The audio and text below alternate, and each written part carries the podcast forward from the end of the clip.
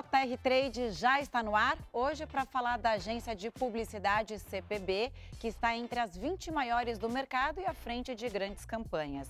Recentemente, a agência entrou para uma holding de comunicação, a Stagwell. E para falar mais sobre isso, a gente recebe aqui no estúdio, presencialmente, Vinícius Reis, que é CEO da CPB e também presidente da Stagwell Brasil e América Latina. Prazer te receber aqui no nosso estúdio. Obrigada pela presença.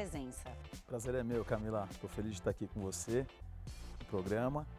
E honrado também de saber que dois clientes nossos, que são a Claudine do Quai e o André da Balduco, passaram por aqui também sempre. A gente está antenado, viu, nesse papo de publicidade. Lembrando você que nos assiste que toda quarta-feira tem episódio novo às sete e meia da noite nas plataformas digitais da Record TV. Vinícius, vamos começar falando o que, qual é o DNA da CPB e como foi essa entrada para esse grupo de comunicação internacional que é a Stagwell. Legal.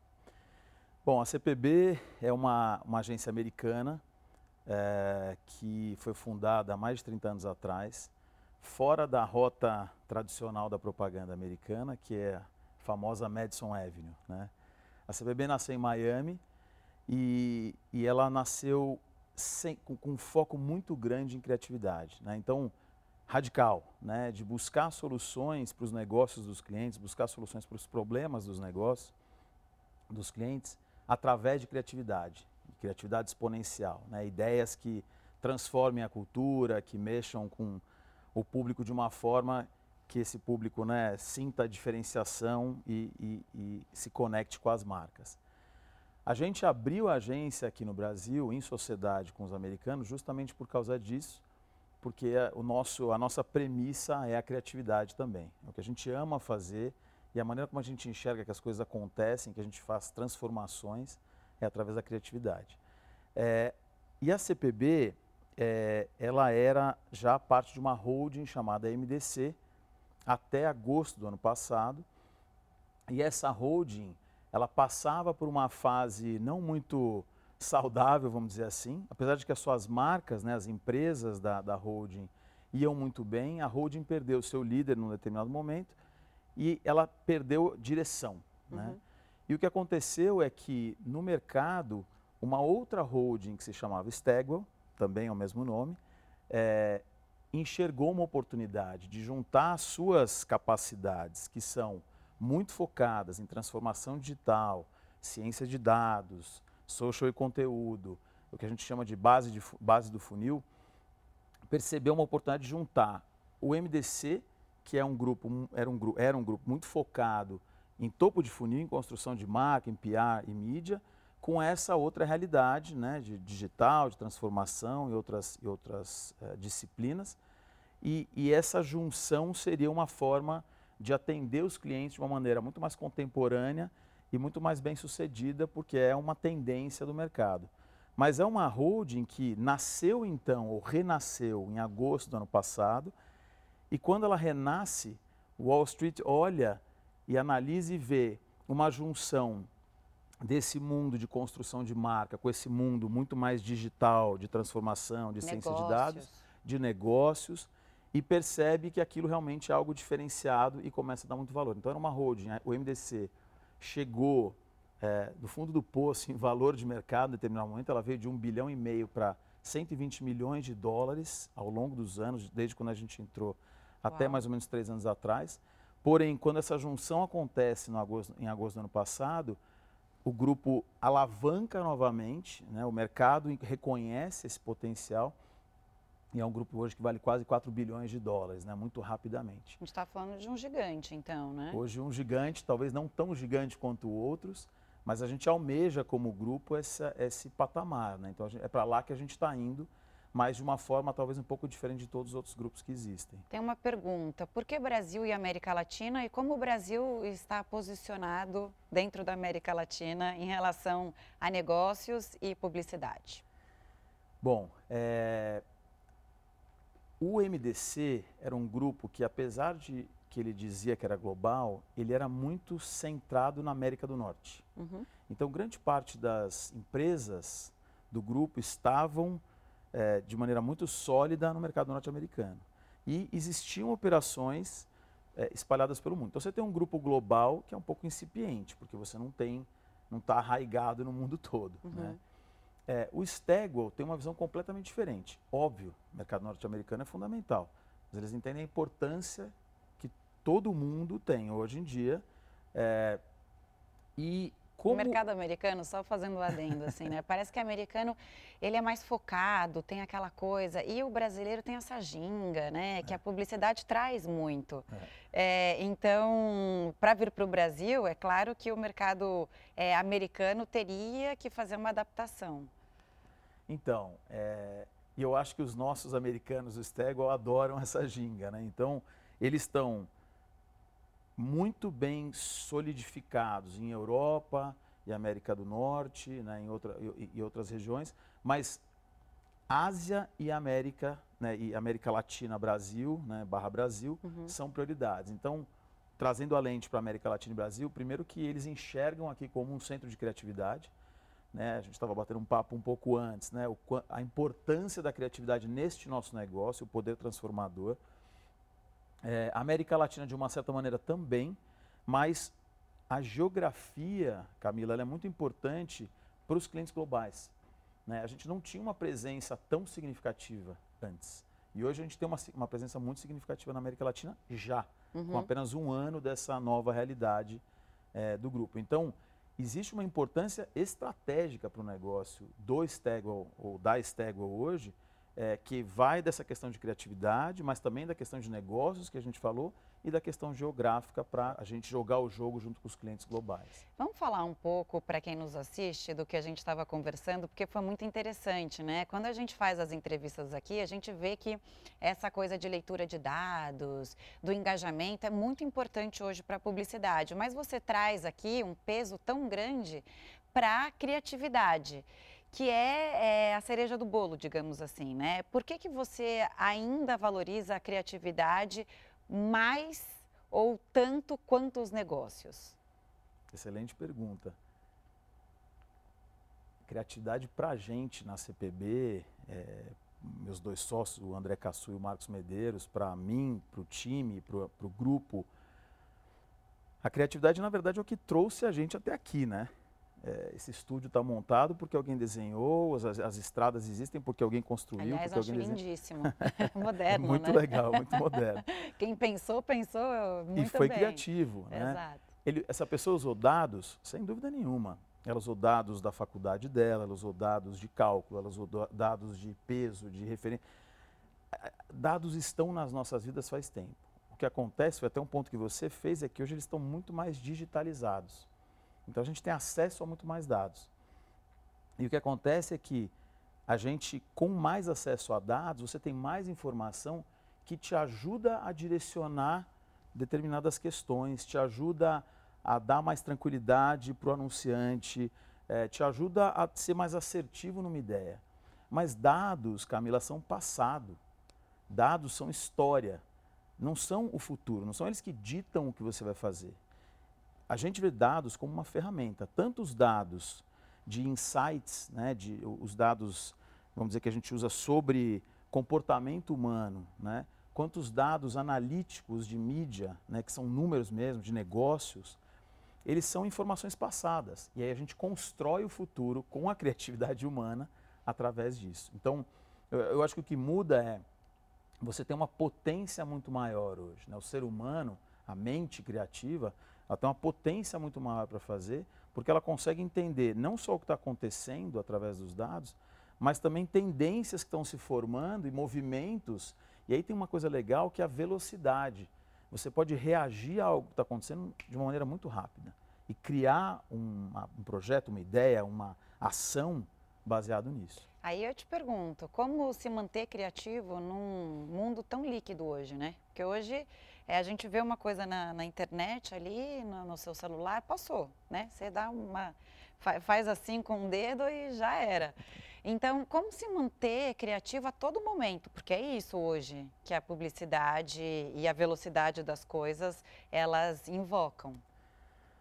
Eu me lembro quando eu comecei nesse negócio, foi bem sem querer que fui parar na propaganda, que eu falava assim, nossa, como é que essas pessoas fazem para ser criativas todos os dias, né? E quando eu entrei na propaganda, mais ou menos 20 anos atrás, o mundo era muito diferente, é o que muito. você falou. É, a você... pandemia já, é, já, é, já traz um mundo muito diferente, né? Dois anos, tá, transform... dois anos e meio? Total. Dois, quase três anos, quase né? Quase três anos. Que transformaram a gente. Então imagina 20 anos atrás, eram muito limitados os canais com os quais a gente se comunicava com o consumidor ou com o stakeholder, né? Mas era, entre aspas, mais fácil criar, porque você tinha um direcionamento, você tinha um briefing, você discutia uma estratégia, você tinha até pesquisa, existiam dados, mas diferente de hoje. Hoje, você falou um negócio que é muito legal, você passa o dedo, e às vezes quando eu passo o dedo eu falo, cara, alguém gastou é dois dias fazendo isso aqui e eu fiz assim, ó. É, segundos. Então, é, a gente não pode se, né, se comover com isso. É uma realidade e a gente precisa se adaptar a ela. E, e, e acho que para ser mais líquido é isso, é você estar constantemente antenado. Né? Então, consumir informação, construir repertório. Uhum. Né? Mais do que nunca hoje, é você se é, é, alimentar, né? beber de fontes diferentes, entender e aí eu acho que tem um papel muito legal da diversidade, da história da inclusão, uhum. né? Que acho que o ser humano está aprendendo que pô, o quanto é importante, pelo fato de que todo mundo tem que ser incluído mesmo, mas também pelo fato de que a inclusão e a diversidade trazem uma riqueza Exato. no que a gente faz especificamente, que é a criatividade, que é imensurável, que é gigantesca. E essas pessoas, né, que estão fazendo parte do que já deveriam fazer parte há muito tempo atrás, mas a gente, né, como sociedade, está só evoluindo agora, elas trazem muita riqueza para essa história da criatividade, da liquidez que tem, da dificuldade que tem, porque são outros, outras perspectivas, são outros olhares. Então isso enriquece muito. Todas essas mudanças, todas essas coisas que a gente precisa fazer, muitas outras, fazem com que a gente seja capaz de lidar com essa, com essa liquidez, como a gente está falando aqui. Né? Uau, que aula de criatividade. Imagina, Eu vou para casa pensando hoje. Mas você tem razão, né? A gente está corrigindo uma injustiça social que vem por diversos problemas. A inclusão é, é muito é, importante e valorizada neste momento, né? Sim. Você vê pelo mundo das artes, vê na publicidade, você vê nas matérias, enfim. A gente tem toda uma preocupação social. A preocupação de mensagem social também hoje está presente na, na publicidade. De que forma você traz isso no seu trabalho? É, eu acho que é, às vezes o assunto ele começa até a ficar meio crônico e muita gente acaba usando até de uma forma meio leviana, né? É, mas mesmo assim é importante. Eu acho que o tempo inteiro a gente está falando dessas questões, né? do tal do ESG, né? as empresas estão super envolvidas com isso, existe uma transformação acontecendo grande.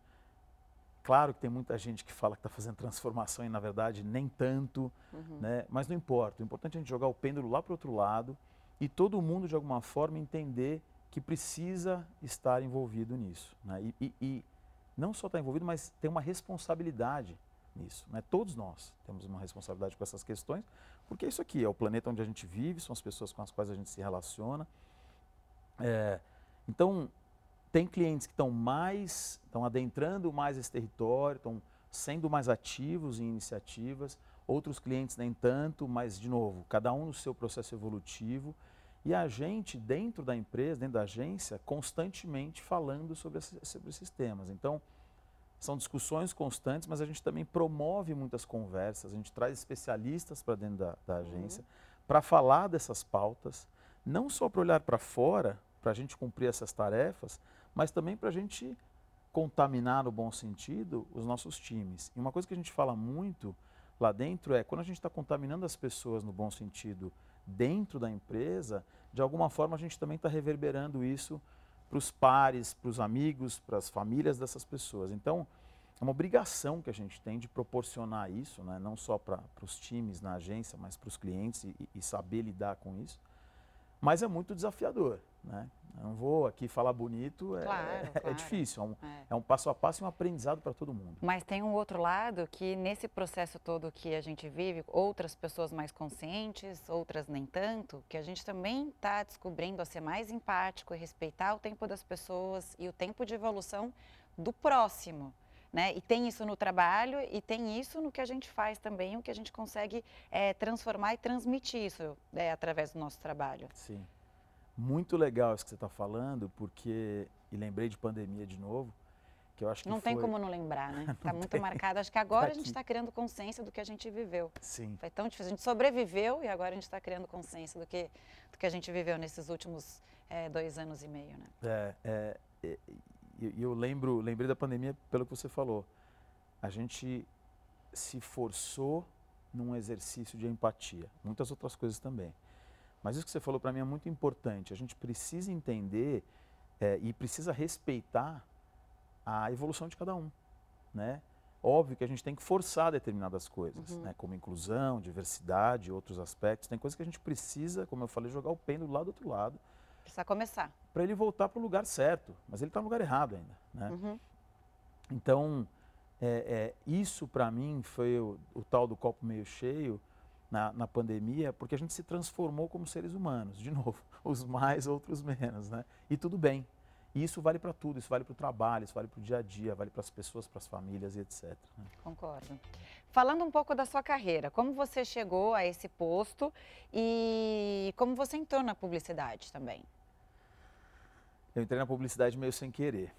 Eu, na verdade, estava fazendo um projeto de conclusão de curso na faculdade sobre logística de transportes. Nossa, nada a ver. nada a ver. É, é. É, mas eu fiz a, a ESPM, né? fiz um curso de administração com gestão e negócios, mas é uma faculdade que tem na sua essência o marketing e a publicidade. Então, de alguma forma, acho que eu estava ali já meio contaminado com, com a, a energia boa da, da faculdade nesse segmento. E aí eu estava fazendo esse projeto e um dia batendo papo na praia com o pai de uma amiga, que é o Baetê de Azevedo, que foi presidente da Rap Collins no Brasil, depois se tornou Rap, depois teve uma outra mudança, que era meio que um mentor para mim. E, e aí eu estava meio sem saber para que caminho ir, batendo papo com ele, ele falou, putz, está na hora de você entrar em propaganda. Eu, assim? E são esses tem... papos reveladores, né? Eu também tive um papo na cozinha uma vez com meu pai. Eu falei, não sei, jornalismo, filha, tem, tem perfil. E olha que, assim, ele acertou em cheio. Deu certo, deu, deu certo. certo. e, e aí, batendo esse papo com ele, ele falou, ele começou a me explicar um pouco melhor e eu comecei atrás do assunto, de alguma forma ele me ajudou também, mas eu fui parar sem querer uma agência chamada Léo Burnetti. É... A gente já entrevistou aqui. Que legal. Na época, eu conversei com a assistente do presidente da agência, porque ela era amiga da assistente do meu pai. É. Bati um papo, ela falou, olha, acho que tem, um, tem uma oportunidade para você aqui, eu vou, vou dar uma olhada e te falo. Passaram alguns dias, eu tive uma conversa com uma diretora de contas e mais alguns dias recebi uma proposta e assim eu cheguei na propaganda. Olha só, era para ser. E era para ser, eu, eu, com um mês na agência, eu entendi o negócio, porque eu não tinha o menor conhecimento sobre propaganda e me apaixonei loucamente, principalmente porque a gente estava falando no primeiro bloco, que é a criatividade. Né? Não, é não é a minha capacidade, a minha capacidade são os negócios, uh, mas é o que eu amo, assim, é ver o trabalho tomando forma, seja ele aquele que a gente passa o dedo, seja aquele que a gente põe na rua ou vai para a TV, tomando forma, indo para a rua e as pessoas falando sobre aquilo. Então tem um prazer enorme nisso para mim. Mas o business é muito legal. E eu vejo o, o, o negócio da publicidade como um motor transformador. Né? Ele tem uma importância, esse negócio tem uma importância muito grande no Brasil. Ele ajuda a transformar negócios, ajuda a transformar coisas, assim como negócios ajudam a gente a se transformar também. Então, acho que hoje eu olho de uma forma muito maior ainda do que quando eu comecei. Aí eu passei por algumas agências no Brasil, fui parar na DM9, DDB, e comecei a trabalhar com contas internacionais lá dentro, que era uma época que a galera não gostava muito de trabalhar em contas internacionais. Eu dava uma ralada boa no inglês. E aí, Porque eles eram tempo... muito exigentes, não era isso? Eles pediam muitas mudanças é. e é, você tinha que adaptar exatamente isso que a gente está falando, né? Do olhar gringo para o que a gente faz aqui dentro do Brasil. Exatamente era chato atender conta internacional. Vamos falar a verdade. É, é, o que você falou de uma é. forma legal, mas era, era chato porque era muito burocrático, você tinha que falar num outro idioma. Mas aquilo, de alguma forma, foi uma oportunidade para eu acontecer na propaganda. Porque eu peguei o Patinho Feio, que era o grupo de contas, e aí junto com o time, com todo mundo da agência, a gente transformou aquilo num grupo maior em faturamento e mais criativo. Né? Porque como eu gostava daquilo, eu uhum. ia forçando até acontecer junto com o time. E aí, num determinado momento, por causa da minha relação com os gringos, os gringos fizeram uma proposta para eu ir cuidar da agência em Miami, da DDB, atendendo a América Latina. Aí eu morei dois anos em Miami, de lá fui para Nova York, que era o meu sonho, né? E, e para tal da Madison, que eu falei no começo. É, fiquei três anos em Nova York e aí eu fui vice-presidente executivo de atendimento da agência que da Lui de Nova York. Sei. Voltei para o Brasil, reiniciei uma agência digital que tinha sido fechada, fui CEO dessa agência. Digital já? Digital já, isso foi 2009. É, depois... Morei em Nova York em 2010. Que legal. 11. Morei de 6 a 9. Ah, então a gente quase se encontrou por lá. É, pois é, Fui trabalhando cruzou. também. Muito Incrível, bom. né? Nossa virou outra cidade é. do coração, né? É, vira outra cidade e, e traz o, uma maturidade também, né? Um olhar maduro, porque quando você pensa em morar fora, tem aquele glamour, né? Estou numa... Mas não é, é, é mais relação, zero glamour, né? Você lidar com outra cultura Todo e mundo hoje, com certeza, tropeços, né? É, e hoje deve estar, tá, com certeza, é, no teu trabalho, né? Quando você pensa ou tem alguma ideia ou um modo de gerir é, negócio. Impactou muito a minha carreira, Camila, muito mesmo, assim. Eu aprendi muito a sobreviver também, né? É isso. A me adaptar. E eu brinco que, brinco não, é verdade, né? Eu, eu, eu acordava de madrugada me chicoteando, falando, nossa, hoje os gringos vão descobrir que eu sou uma farsa, né? Todo dia. É, quem não pensa isso, né, em determinado momento da carreira? E aí eu voltei, abri a agência digital, aí foram outras agências no Brasil e em 2000, final de 2013, é, o Marcão, né, que é o dupla do Caçu, que são os criativos meus sócios, me chamou para conversar e falou, olha, a gente está querendo abrir uma agência, a gente está trazendo uma agência renomada para o Brasil, Estamos conversando com o Chuck Porter, que é o P da CPB. É, o Chuck se apaixonou pelo trabalho deles. O Chuck é um cara extremamente criativo, né, por toda a história que a CPB tem nos Estados Unidos e uma das agências mais premiadas do mundo, né. E ele se apaixonou pelos caras e aí ele falou, oh, só que vocês precisam de um cara para fazer gestão, né, que senão não vai dar certo. E aí o Marcão veio bater um papo, a gente trocou uma ideia, eu falei a mesma coisa, vocês precisam de alguém de negócio. Eu era sócio de uma outra agência na época. E ele falou, eu já tenho essa pessoa. Eu falei, que bom. Aí ele falou, mas é você, esse é o único problema. Aí eu levei uns 15 gosta, segundos para decidir. É, gosta pouco de desafio, eu já percebi. É. Gosto de uma encrenquinha. É, é. Essa foi a história e a gente começou em 2014 e de lá para cá, muito foco em criatividade, muito foco em negócios, muito foco em estar próximo dos nossos clientes, entender o business dos clientes. Uhum. Porque a gente entende que quanto mais a gente entende a dor e até às vezes participa da dor, melhor é a nossa resposta a quatro mãos com eles para chegar numa solução. E tem sido uma, uma jornada divertida. Ainda está no começo, né? No começo. Porque somos jovens, afinal de Exato. contas. E aí, você que é super antenado, a gente sabe que esse mercado publicitário sempre sabe o que está por vir. O que, que é? Qual é a da vez? É metaverso? Metaverso não, não vai virar tanto quanto Mark Zuckerberg acha? O que, que tem por vir aí, assim, num, num curto prazo? Tem muita coisa que vai acontecer numa velocidade muito alta nos próximos anos. A gente está falando de metaverso que vai transformar, já está transformando realidades, né? E na verdade é um, algo legal e tem um potencial enorme que faz com que você, sem precisar estar presencial, você consiga viver experiências, você consiga, pô, eu moro é, numa cidade do interior do Pernambuco e eu às vezes não tenho acesso, mas se eu tenho mobilidade, se eu tenho um 5G, e aí tem uma questão também de inclusão, que é muito complicado, vai levar um tempo, uhum. mas essa, quando a gente atingir essa maturidade, as pessoas tiverem nas mãos, cara, imagina que você vai viabilizar de coisas. Não pense em metaverso, sala de aula, né? Óbvio, tem diversão, festa, né? Meus filhos de 11 anos entram para jogar e ver o, o, cantor de hip hop dentro do jogo que eles jogam e compram a roupa e compram isso e compram. Isso já é um metaverso, entre aspas, né? É que eu acho que o metaverso ele transforma a partir do momento que você tem transações, que você começa a ter troca.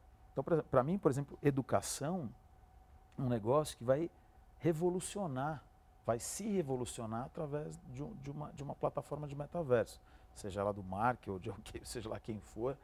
É, mas eu acho que é isso que vai começar a acontecer. Você vai dar acesso para as pessoas a uma série de coisas, desde o entretenimento, mas até outra coisa, outras coisas fundamentais para a sociedade humana, como até saúde, né? telemedicina. Imagina o que você pode fazer através disso, quando essas ferramentas começarem a, a, se transformar. Não como era o Second Life, que acabou porque, sei lá, que aconteceu na época, alguma coisa ruim aconteceu e pff, morreu. Né? Mas sabe que é o metaverso que eu acho curioso? Em vez de fazer um mundo meio perfeito, né, esse mundo que a gente não tem aqui, a gente começa a ver coisas no metaverso também, né? Já tem processos, gente dando golpe. Eu falo, não dá para fazer um mundo perfeito, né? Pelo menos já que a gente está criando a partir de agora, com um ser humano mais evoluído, mas vamos ver. Mas eu não tinha pensado para esse lado da educação e de repente você pode ter uma transformação social gigantesca com base no metaverso e a inclusão digital, que também é um desafio, falando de Brasil e tudo, né? Total. Obrigada pela presença aqui, pelo bate-papo. Volte sempre. Eu que te agradeço, Camila. Obrigado. E lembrando que toda quarta-feira tem episódio novo do JR Trade nas plataformas digitais da Record TV. Obrigada pela companhia e até a próxima.